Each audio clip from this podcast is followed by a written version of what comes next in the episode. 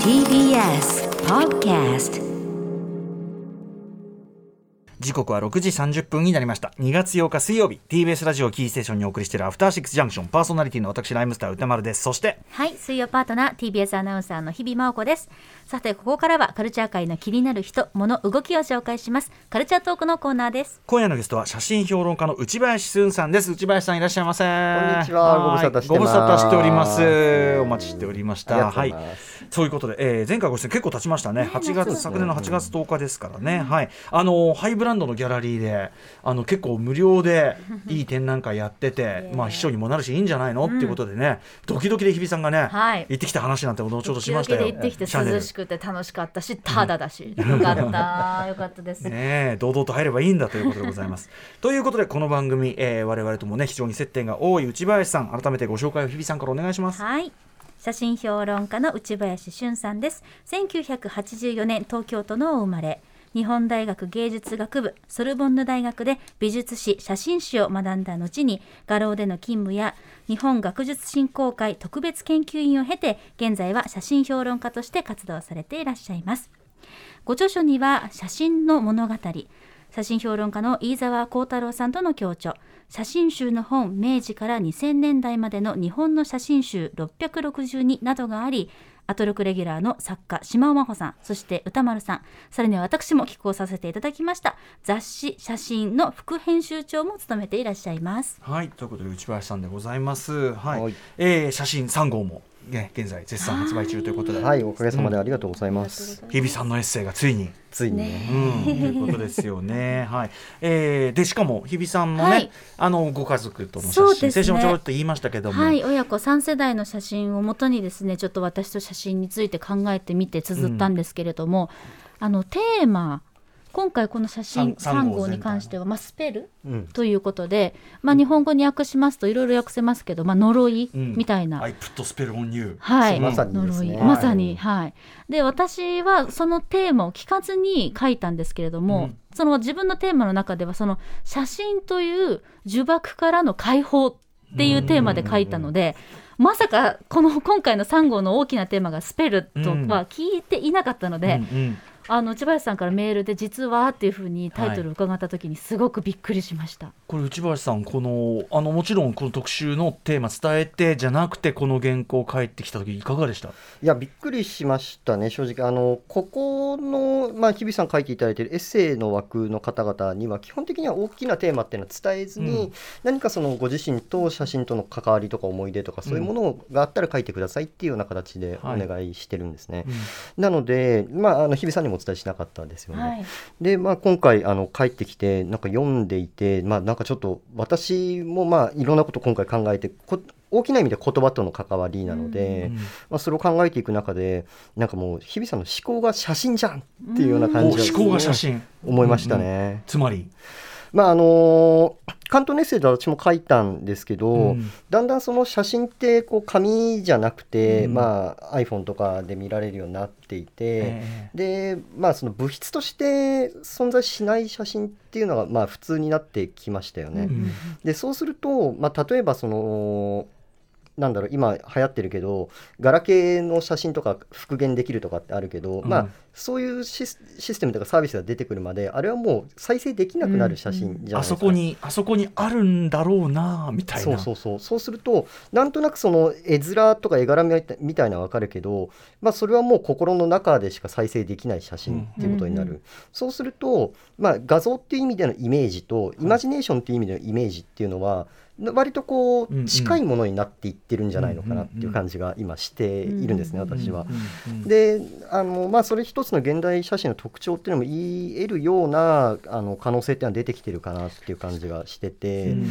でその中で日比さん書いてくれくださった文章を読んでるともうまさにあのおばあ様がその立ち上がろうとしているところを写真に撮りたかったんだ、でも撮れなかったんだっていう後悔葛藤が自分の中にあってっていう文章で、もうそのし何日比さんの視線こそがうん。写真じゃんっていう。うん。でそれそのイメージっていうのは文章の中でしか存在してないわけだから、うんうんうん。だから文字としてもう写真っていうものに成り立ってるよねみたいな感じがすごくしたんですよ、ね。その瞬間をね焼き付けて、うん。焼き付けてるわけですね文字通りね。そうですよね。ここにね。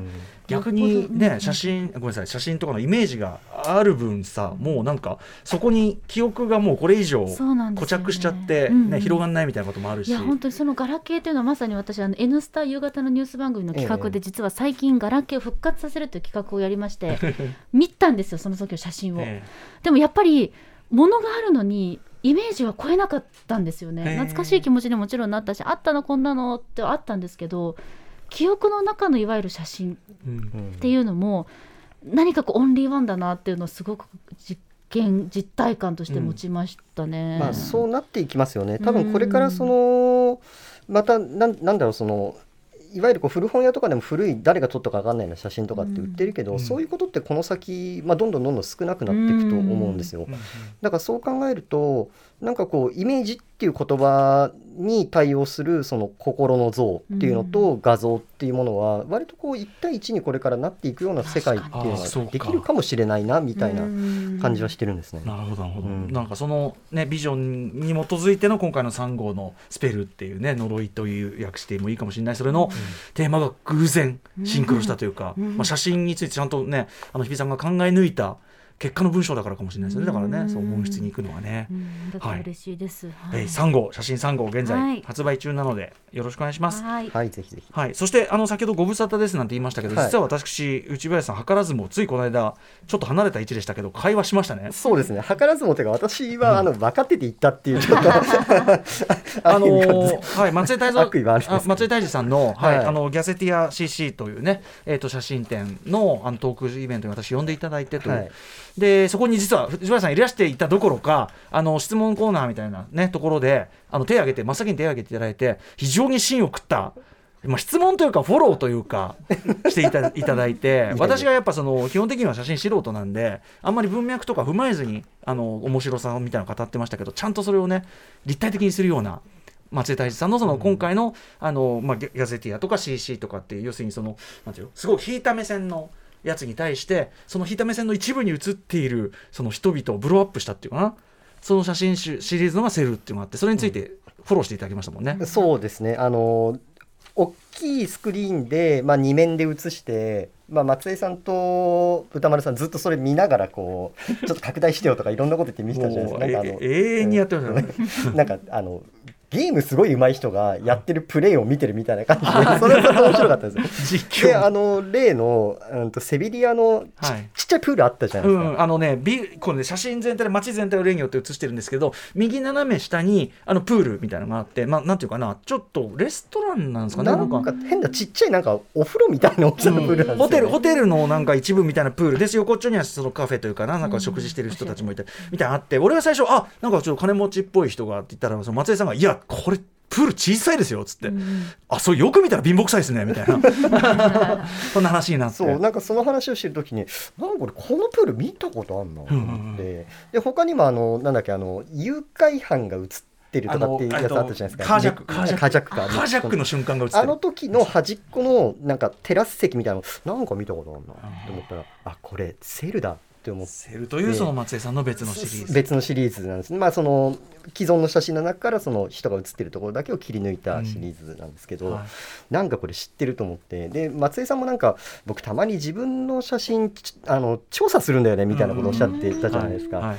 だからなんか2人でやってることがあ多分こういう思考の回路でセルってっていうシリーズって出来上がったんだろうなって思ったんですよ。はいはい。なんかそう思ったらなんか聞けるチャンスもそうそうないし、うんうん。これはもう聞かなきゃっていう感じだったですね。はい、あありがとうございます。それによってまた松江さんのキャリアも立体的になったし、うんうんうん。また松江さんがすげえ話をなんか独特の松江グルーブがあって めちゃくちゃ面白くてはい。あのーなんか機会があればまた呼んでいただきたいなとか。あのとにかくあの写真見ながらキャッキャキャッキャやってるのがもう永遠にやってたいって感じで すごい楽しい。すいません。あの私がねもう。ねなんかもうすぐ時間ですとかキャノンの人に言われた時に「えもう?」とかって二人にしておっしゃってて、えーそうそうそう。またちょっとねいずれ機会あればあの松江さん。松江さんまたちょっと海外に飛び回りたいということをおっしゃってましたけども、まあ、はい。もちろんそうでしょうね。はい、ということでありがとうございます。内林さんもお越しいただきましてという。ということで、えーそんな内林さん、えーまあ、アートとしての写真私どももねいろいろ教わっているわけですが、えー今回はどんなテーマで写真の世界をご案内してくださるんでしょうか？はい、えっ、と2023年目が離せないアトロクリスナーにおすすめの注目写真展ご紹介します。はい内林さんよろしくお願いします。お願いします。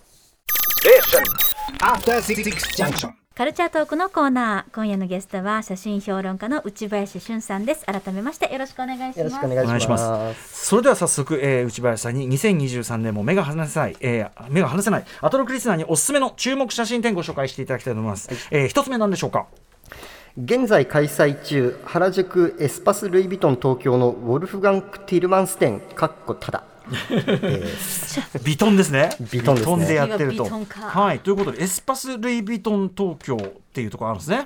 はい、えっとまああの例の前回のトークの続きみたいになっちゃうんですけど、うん。はい。まああのルイ・ヴィトンもあの展覧会スペースを持っていて、まあ、コレクションももちろん持ってるんですけど、はい。でえっと、世界に18箇所かなあって日本には2箇所あるんですね、えっと、東京と原宿と大阪にあって、まあ、大阪最近できたんですけど、ん。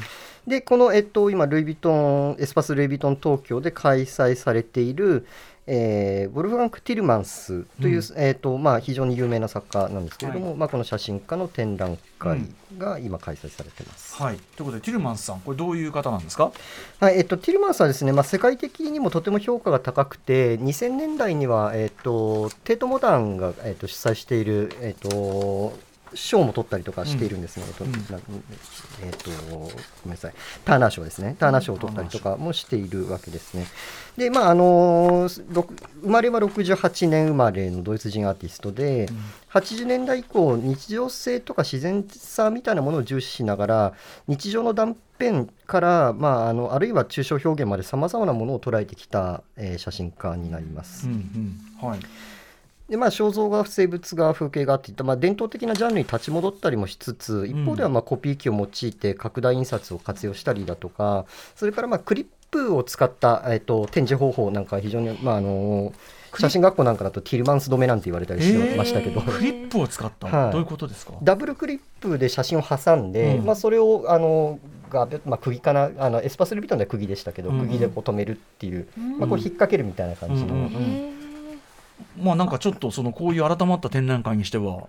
なんかカジュアルなかけ方みたいなこと？そうですねだから割とそういうところもあるとは思うんですねあのティルマンスはやっぱり写真が物質だみたいなこともずっと言っているしそれから一方ではギャラリーっていうその、まあ、写真を飾る空間っていうのは実験室なんだみたいなこともずっと言ってるんですね。うんうんなので、まあ、あの非常にこうある意味実験的な、えー、とインスタレーションというかその展示っていうものもあの構成されているなんか今回の展示の写真見てますけど、なんか写真その一個一個は確かにその植物だったり、まあ景色だったりとか、一個一個とまあ一種そのオーセンティックな題材とも言えるけど、でもそのなんか展示の仕方がなんかすごく間めちゃくちゃ開けて、こうランランダムにも見える感じで置いてるから、なんか、ま、窓っぽく見えるっつうか。うん。あそうですね。うん。だから今回は結構巨大な仮設席をつ、えー、と何面だったか2面か3面か作って、はい。でまあ、そこにお比較的大きいサイズの写真をメインに、うん。えー、と展示している感じなんですけれども、はい。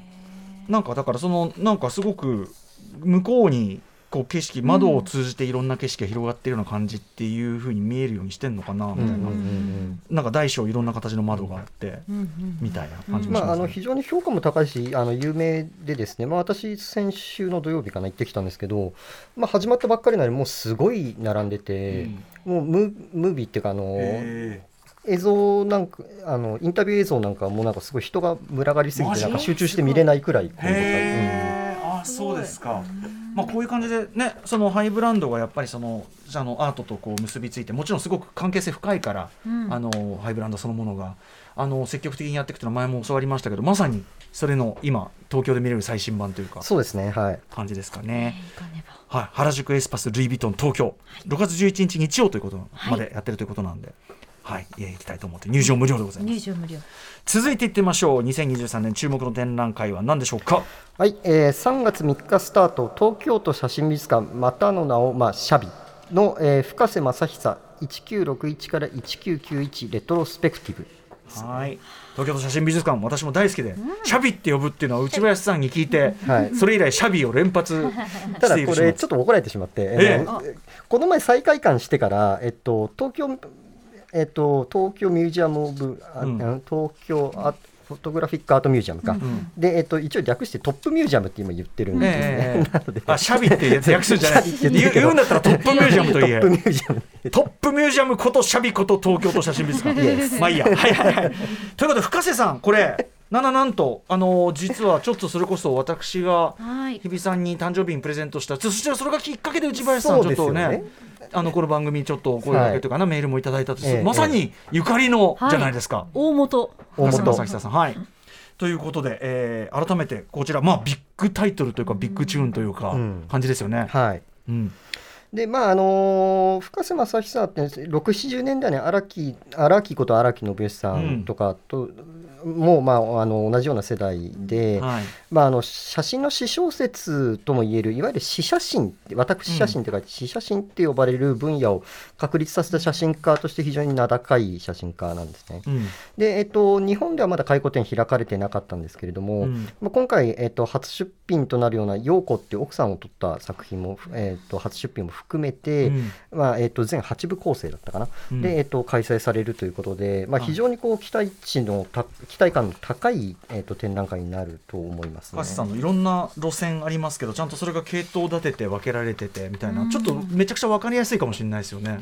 そうですねあのここはですねあの非常にあの深島正久さんは非常にあのアーカイブがきちんと機能していて、うんあのまずいろんなあのヨーロッパとかでも展覧会開かれていて、まあ堂々の日本凱旋かなっていうようなあの期待感もありますね。はあ日本凱旋。そうそういうことになるわけですね、うん。はあ。いやこれはすごいもうめちゃくちゃ人来るんじゃないかなという。絶対行かなければ。はい、はい、トップミュージアムね。トップ。トップミュージアムのもうめちゃくちゃ勝負かけてるビッグチューンってあの展覧会だと私も必ず行きます、えー、3月3日スタートの、えー、深瀬正久さん、えーレトロスペクティブでございました、はい。もう一発いきましょうか。はい。はい、えー4月8日スタート、えー千葉市美術館、えーの前衛写真の精神何でもないものの変容滝口修造安倍信也大辻清次五丁茂雄です。はい、千葉市美術館は毎回面白いことやるよなんてね、最近私も遅まきながら気づいてきましたが通称シビなん千葉市美なんですね。千葉市美ね千葉市美はい。これどんな展覧会でしょうか？はい、えっと、これはですね、まああのー主題の通り前衛のあの写真展で1950年代の、えっと、前衛を扱った展覧会で、歌丸さん去年あの、はいええはい。あれが1930年代40年代の頭をメインにした展覧会だったんですけどその後だ。そうなんですね。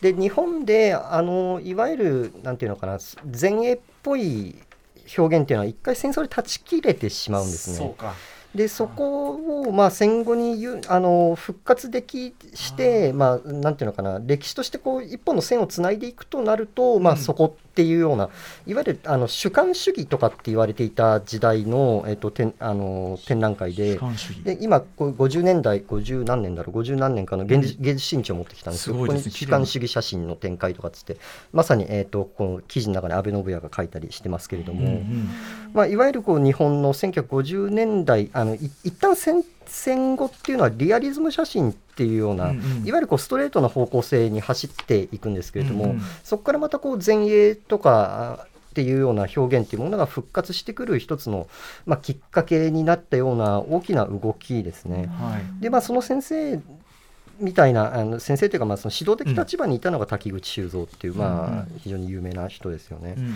でまあこの人をまあ一つのこうリーダーみたいな形にして、まあお辻清次であるとかあるいはまあその教え子の五条茂雄さんとか、うん。まあそういう人が出てくるっていうようなことですね。はい、しかもこれさらに番組もゆかりのあの人が出てくるのかということでこのなんか非常に可愛らしいこう少女がちょっとわかんないけどってことですね。これ何ですか？そうですね、このこの五条茂雄の幼年の時っていうあの83年のシリーズに出てくるあのちっちゃい女の子が写された写真があるん可愛いですけ女の子どですよ、ねくりくりでね。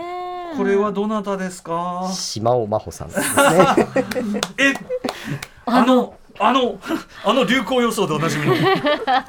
まあ、あのこの写真この1枚撮ってみてもあの非常にこう近現代写真の中の、まあ、傑作って言っていい、うん作品だと思うんですね。すごいね、なんですかねこのなんていうか収まりっていうか、着てるものとかもそうだし。んなんとも言えないこう落ち着いた感じっていうのがありつつ、うん。でも、画面全体にはなんかこういい意味での緊張感があって、確かに。うん。うんうん。お島尾さんのポコッとしたほっぺとしっかりした眼差しにちょっとこうなんか不安げなところもあったりして、うん表情がまた可愛らしい着てるものもなんかすごいなこれどういうことなんだみたいな、うんニットの帽子をね、くるんとちょっとだからやっぱり83年にしてこのファッションはなかなかないっていうか、うん。ちょっと時代感覚が分かんなくなるような感じも含めて、えへえはあこれが展示4年の時が展示されるかどうかはまだ分かんちょっないけど。とわからないですね、うん。えっと出るのかな？ちょっとそそこまでのことは今、あのプレスリリースには書いてないんですけれども、ねもし機会があれば見てみたいでもまあ見に行ったらひょっとしたら近いところですね。我々のよく知るあの島尾さんがうん。写真、まあもちろんねあのご両親ともに写真家でさんあのねカメラマンだから、その中に位置づけられてるのを我々は目撃するかもしれないです。そうですね。で、まあ、五丁茂雄は、えっと、今年、あ、去年かな、去年の暮れに全集が、あの。出版されたので、うんうんまあ、そこにはもちろん、あの、含まれていましたけれども。作品もはいそうなんだね。はい、ということで、えー改めてこれは千葉市美術館、えー前衛写真の精神何でもないものの変容これは、えっと3 4月4日からスタートということでございます。改めまして、えーおさらいしておきましょうかね。そうですね、まず最初にご紹介いただきましたら現在開催中です。ボルフガング・ティルマンス展え渋谷失礼しました。原宿のエスパス・ルイ・ヴィトン東京にて6月11日までの開催です。続いて深瀬正久19 1961から1991レトロスペクティブは3月の3日から6月の4日まで。東京都写真美術館の2階展示室にて開催です。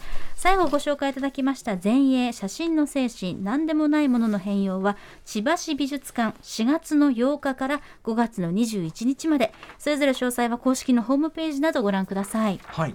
そして、えー内林さんご自身からぜひお知らせごとお願いします。はい、えっ、と、今回日比真央子さんにも、えっ、と、ご寄稿いただいた写真の3号が不言者から発売しております。うんえっ、と、全国の書店さんはじめ、えっ、と、不言者の EC サイトでも、えっ、と、は発売中なので、えーぜひお手に取ってください。それから、アトロクブックフェアにも、あの、はい。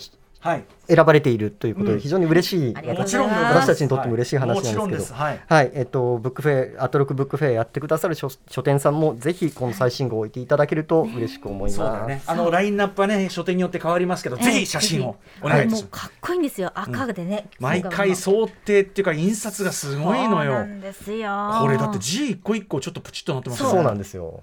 すごい印刷してんなっていうね。ねこれはね、手かかりましたいね。やそうですよね。やったのは私じゃないけど。いやー。いやでもこれ2700円はめちゃくちゃ安いと思うんで、はい、えー写真参考。まあぜひアトロックブックフェアお寄りの際にもですね置いてある本屋はい。はい、えーチェックしてください。そしてあの書店さんもぜひ置いていただきたいと思います。ということで今夜のゲストはいつもお世話になってます。写真評論家の内林俊さんでした。内林さんありがとうございました。ありがとうございました。After Six Junction.